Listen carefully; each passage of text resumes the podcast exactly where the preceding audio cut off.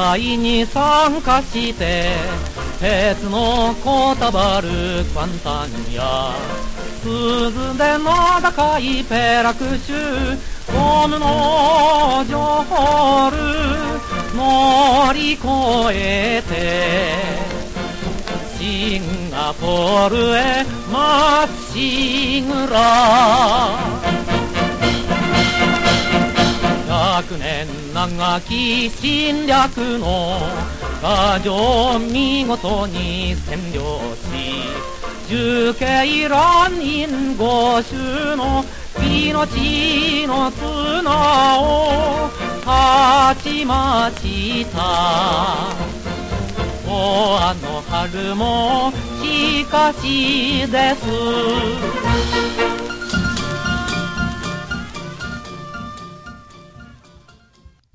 各位听众朋友，大家好，欢迎回到南洋放送局第四集的节目现场，我是主持人 Ricky。我们这一集一样为大家介绍的是由岛进撰写的《无线电波的飞跃式发展》这篇收录在台湾地信杂志。地信协会杂志昭和十五年（一九四零年）第三期的一篇文章。然后今天呃，一样邀请到了两位来宾，一位是策展人高森信男，呃，各位观众朋友，大家好，我是高森信男。然后一位是译者，就是赖英台，也是历史学者赖英台。大家好，我是赖英台。好，一开始我们刚刚听到的音乐是来自昭南岛的。第一封信，那昭南岛事实上就是在日本占领新加坡期间的时候的，呃，对新加坡的一个名称。这个呼应到说，我们今天的主题是想要谈论这篇文章下半部有关于在台湾对南支南洋，南支就是南支那，就是南中国和呃南洋播送广播的部分哈。首先，我们想要谈谈是说，呃，日本人在一九三七年的时候开始对南洋进行放送，那这个放送包括了各种不同的语言，以及不同的国家和人民，还有不同的播出的时段，似乎也对应着不同的呃传播的策略。所以，我们接下来是不是就请呃英泰跟高森分别聊一聊几种不同语言，比如说像呃福建话啦。或者马来话以及英语等等。好，我先讲一下那个，就是呃，关于比较跟台湾比较关联性比较高的这个福建话部分哦，大家都知道说南洋的福建话，或者是这里用史料里面的福建话，其实是台湾常讲的台语，也就是呃中国的闽南语的意思哦。那当然我们都知道，其实在日本时代之前哦，台湾最主要大部分的台湾人讲的话其实是这个语言哦。那这个语言又刚好跟那个南洋哦，就是所谓的东南亚的各各地的华人，他们也有非常多的所谓的闽南人到那边去，所以其实。呃，台湾跟南洋之间在这个语言上是互通的。台湾在自己内部其实在这个放送，也就是广播这个技术刚刚开始在发展，在日本在发展，然后带到台湾的时候，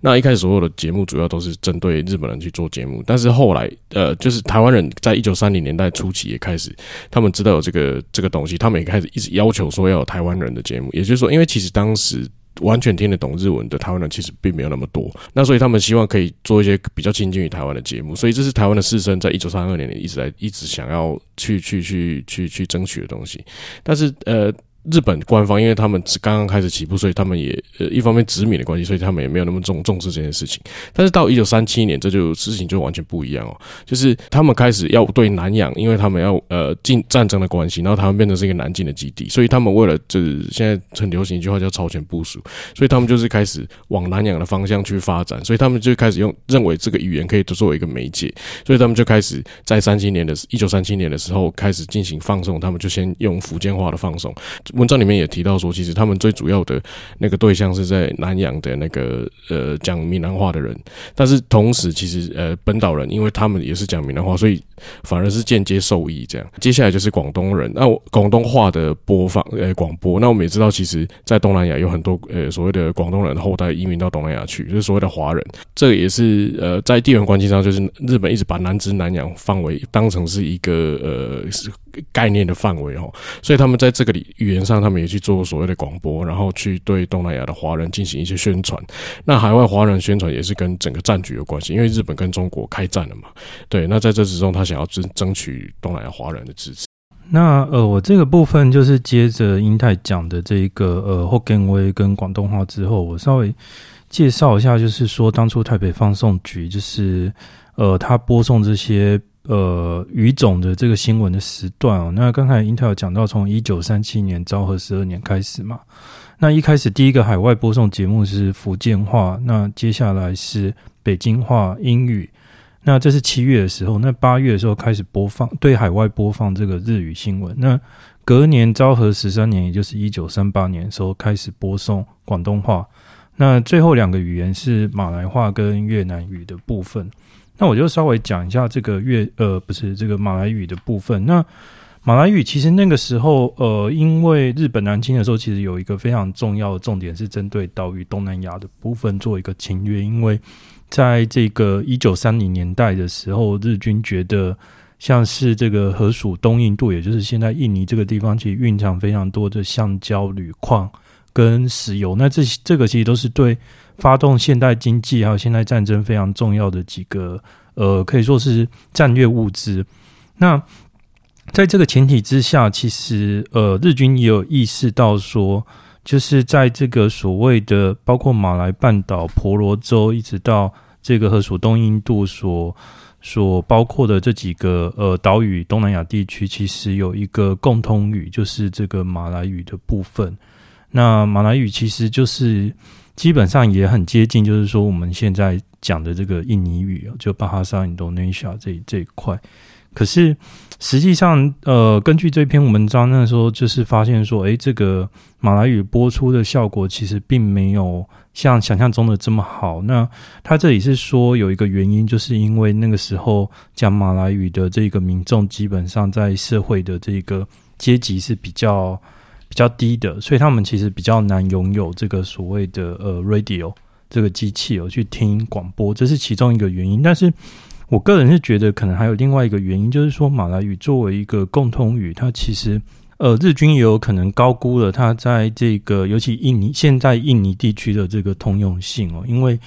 因为印尼在那个时代，其实呃很多人的母语基本上还是像 Javanese 爪哇语或是 Sundanese。送他语等等，那各岛都有自己的这个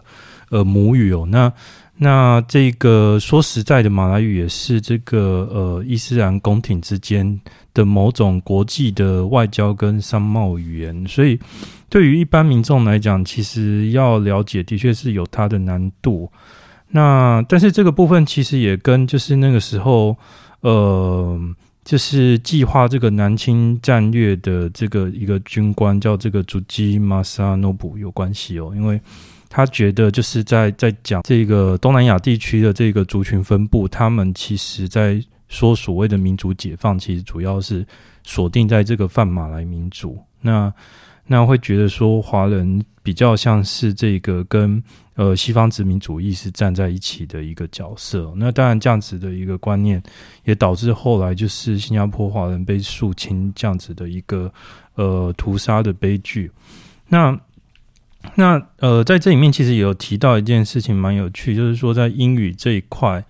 呃，有提到说，就是其实殖民地的呃所谓的精英阶级反而他们会选择用英语，而不是用马来语或者是其他的语言。来，你说马来人的他们被统治的，他们会使用英文？对，我我觉得可能不只是马来人，包括华人的，就是所谓已经比较被这个殖民化的，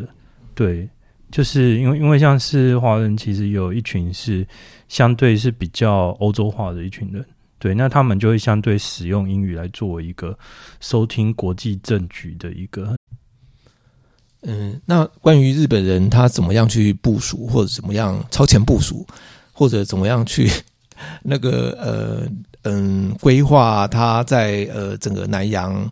对南呃以台湾为中心去对南至南洋的放送部分的策略，是不是可以请英泰呃稍微介绍再介？好，呃。这这一部分是我自己觉得，就是我在看这个在在在翻译的过程中，我觉得比较有趣的一段，就是说有点跟我们想象中的那种大日本帝国，它南京，它就是用国家的力量、帝国力量直接碾压过去的那种、那种、那种很直接的想象是完全不一样的状态。就是很有趣的是，其实是你可以看从作者的新闻里面，你可以看到说，其实呃，日本对于自己在放送、在宣传方面是没有自信的，也就是说，他们第一一来，他们对于对于面对西方，直接面对欧美，他们还是会有一种，呃，比自己比较劣等的那那种那种那种直接的感觉哦，就是不管在技术上或是等等之类，所以他面临到说他要到东南亚，因为东南亚全部都是在当时全部都是呃欧洲的殖民地、欧美的殖民地，那他。等于是他如果要到那个地方去做放送宣传的话，他等于是要直接跟各国呃呃，我们用一个很中国的用语列强啊，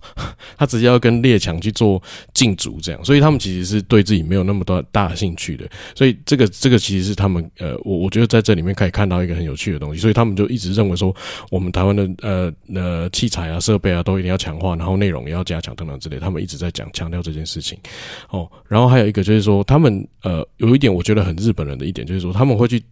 嗯，不知道这样讲的有没有会不会政治不正确？但是，哎，对对对对对，但我自己觉得啦，我自己觉得，那个就是他们会去注意说，呃，你针对的那个。他们注意到非常细节的东西，就是今天那那个那个听众是谁？哦，听众是马来人，我们想定听众是马来人，那我们要知道马来人的兴趣是什么？马来人听音乐的习惯是什么？马来人喜欢的运动是什么？然后他们认为说，我们在做节目的时候，必须要先有这个先入为主。我做节目的人要先先有这个观念，然后你才去做节目。也就是说，你你才有办法做到符合就是顾客口味的节目，这样他们才会愿意听，然后听得下去。这样，这这，我觉得这个思考逻辑很日本人哦，就是从细节去取胜这样。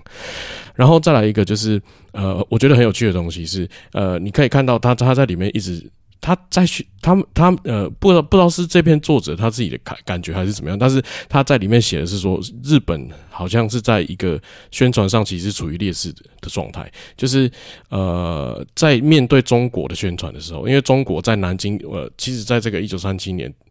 就是在这个这篇文章写的之前哦，就是在。战争开始之后，但是是在这篇文章写作之前的这个时间点，其实中国呃就是在南京那个地方建了一个大大的放送台，然后其实他们的那个呃的节目也一直透过那个广播，然后一直打到台湾来，打到其他地方来。所以在这一波，其实是日本是在这波是是呃怎么讲，相对比较落后的。就是是在宣传上面是输的，那我就觉得这是这我自己研究历史，我就觉得这很有趣哦。就是其实这样讲，因为我要讲另外一个政治不正确，就是中国人比较会嘴炮，对，对，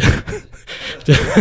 就是中国人跟日本人比起来，中国人比较会宣传。哦，这个只要政治正确用语，中国人比较会宣传，国民党也蛮会宣传，然后共产党我们更知道他更是透过宣传去取得政权的哦。那所以这就很有趣，就是你会看得到日本在宣传上其实是受挨打的，在的的的的状态这样。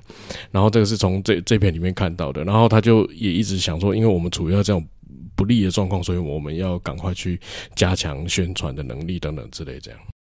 那个英泰提到了关于呃日本人他们怎么样去思考广播的宣传策略啊？那广播它本身就是作为一种宣传战的竞争啊，所以这篇文章也提到了一个很有趣的主题，就是关于假宣传。那当然就是呃假宣传，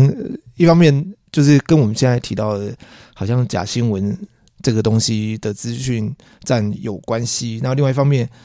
呃，到底怎么样看谁是真的，谁是假的？我觉得、这部分其实也是因为你呃在战争时期的立场的不同，所以我们是不是呃可以请高僧来聊一聊，到底日本人他怎么样去理解宣传这件事情，或者他的他的心态是什么？对，OK，那那那其实其实我我觉得在在这篇文章里面比较有趣的就是提到。呃，包括刚刚才英泰有提到，就是说日本一直觉得自己是宣传的弱势。另外一个是他们对这一个呃国民党的假宣传，其实也有一个。也是有一些意见啊，因为其实大家知道说，在中日战争刚开打的时候，其实这个国军是一直退败嘛，那最后甚至这个退守到重庆。可是根据这个文章里面的讲法，当然，当然这个毕竟是国民党的敌军写的，那我也没有真的去听过那个时候国民党宣传，所以我并不知道是不是真的这样。但是根据文章里面片面写的写法，他是说，呃，国民党会把这个败战讲成是胜战。那因为加上那个时候的资讯不是那么流通，所以导致东南亚的华人一直以为国民党打赢了。那到之后发现说，哎，怎么整个中国都快被占领掉了？那再去听这个落差很大。对对对，又听到台北放送局的可能广东话、福建话、北京话的广播之后，发现说，哎，怎么世界完全相反？对，那那这个就会就会给人家一种假宣传的感觉。但我觉得他这个地方除了讲假宣传之外，我觉得他更多是对于呃怎么去处理这个自身的宣传，其实有一些讨论。那里面其实还蛮有趣，就是他在讲说过去的有有可能是过去日本的这个自我宣传，其实都很刻板印象，很不活泼。那他就一直说，每次讲到这个。呃，日本就是就是 geisha，就是伏羲山这样子，就是就很很无聊。对，现在也现在也好像还是一样，对，有点自己故意强化这个形象那种人。对，可是我我相信，就是说跟那个时候的呃英国的节目或者是荷兰节目比起来，我相信应该是无聊蛮多的。对，所以所以其实那个时候日本是真的是有点才刚开始在学。宣传这件事情，而且说实在，我我比较熟的是美术宣传这一块。那他们其实在，在东南亚美术宣传都是在占领之后才进行的。对，那开始日本开始对自己比较有信心，说实在是真的，诶，还真的打赢了，真的占领之后，才开始有那个自信心出来。这这其其实表示说，他们有自信心的那个阶段其实还蛮短。嗯，因为高僧其实差一点就直接切到他的。展览的部分，然后我们 还是请英泰对这个文章是不是呃还有什么继续要最后可以一个总评的部分？好，我我最后讲一个，就是嗯，这后续的一些发展呢，就是说刚刚讲到说那个新闻宣传，这日本不擅长这件事情，但是蛮有趣，就是说他文章里面提到说，新闻应该要真实性至上的这个主义是最最最最重要的，所以反而他们呃，他们一直打下中国这件事情是真实的，但是都没有被世人好好认知这件事情。我觉得这件事情也是颠覆了我们的历史想象。那在我刚刚其实我也有讲到说，他们其实面对这种状态，然后所以他们在。岛内哦，就德国在一九四零前后，其实就透过一连段一连串的政策哦，然后想要呃反反击这件事情，所以他们在。呃，他们选在民雄那个地方，因为那个地方呃地势空旷，然后呃天气啊、地形啊各方面都适合那个大的广播站的设置，所以他们这设置一个非常大的，比那个南京我刚刚讲的那个那个放送站更大的放送局哦，有有有两座高达两百零六公尺的铁塔哦，在那个嘉南平原这样子，然后一。一座铁塔发射的方向朝向中国华南，另外一一座朝向南洋群岛。这个是他们那个时候所谓的大大电力放送，就是做了这个民雄放送局。然后当时所有的材料等等也是从日本，然后要运到台湾来，在那个战争时期哦，所以其实是投入非常多资资源在做放送宣传宣传战，因为那个时候是战争的状态哦。这个是讲那个电力呃呃呃电力电。就是电力宣传战这件事情，电波宣传战这件事情哈。那最有趣的就是说，其实在，呃，好，其实在，在呃战争结束之后，战争末期的时候，这两座电台因为它的目标太明显，直接被美军炸掉了。然后炸掉之后，其后来中华民国接收台湾之后，他要重新把这两个修复，但是没有修复到原原本那么伟大。我我不确定他修复到什么状态，但是总是他修复到他回回恢复到可以继续宣传广播的状态。结果在战后的中华民国四九年之后，中华民国这个广播站变得是对大陆宣传说，我们应该是要三民主义统一中国，就是这种统战的一种宣传的一种基地哦。所以你从这个，我们从宣传这个主题哦，就可以可以看到说，日日本时代，然后台湾跟南洋跟中国的关系，一直到跨了时代，台湾突然从战败的大日本帝国变成是战胜了中华民国的一部分的时候，那他又扮演什么样的角色？他在这块土地上的一个东西，一个放送站，他。宣传这件事情，在不同的政权之下如何去做利用、去做使用，我觉得是一件很有。我们今天回去看是一件很有趣的事情。我们今天呃南洋放送局的节目今天到这里已经是四集了。其实这个呃顺便要插一段，就是其实最早会对这个广播有兴趣，可能也是二零一七年在国立台湾图书馆。的一个望向南方的展览里面，然后他那时候有一些研讨会的活动，然后有听有看了呃一个呃关于广播的论文，那里面就放了这个呃广播放送的这个插图啊，就是在这篇文章里面使用这个插图，那因此才一直延续到今年，在七月的时候，我们会跟高声合作一个展览，所以呃也想要请高声来继续呃延续这个主题的探索，这样，那不知道是可以高声再帮我们介绍一下。哦，我我工商服务一下，就是我。对，七月二十五号那个在北美馆要测一个展览，叫《秘密南方》哦。但是基本上，《秘密南方》它是比较是着重在战后，就是冷战这一个呃，以台北政府的这个视角出发，它怎么样跟这个东南亚、拉美跟非洲各国之间有所联系跟关系。但是我觉得这个呃日治时期的这个台北放送局其实还蛮重要，因为我当初开始接触这个素材的时候，我就突然觉得哇。这东西怎么这么像央广？对，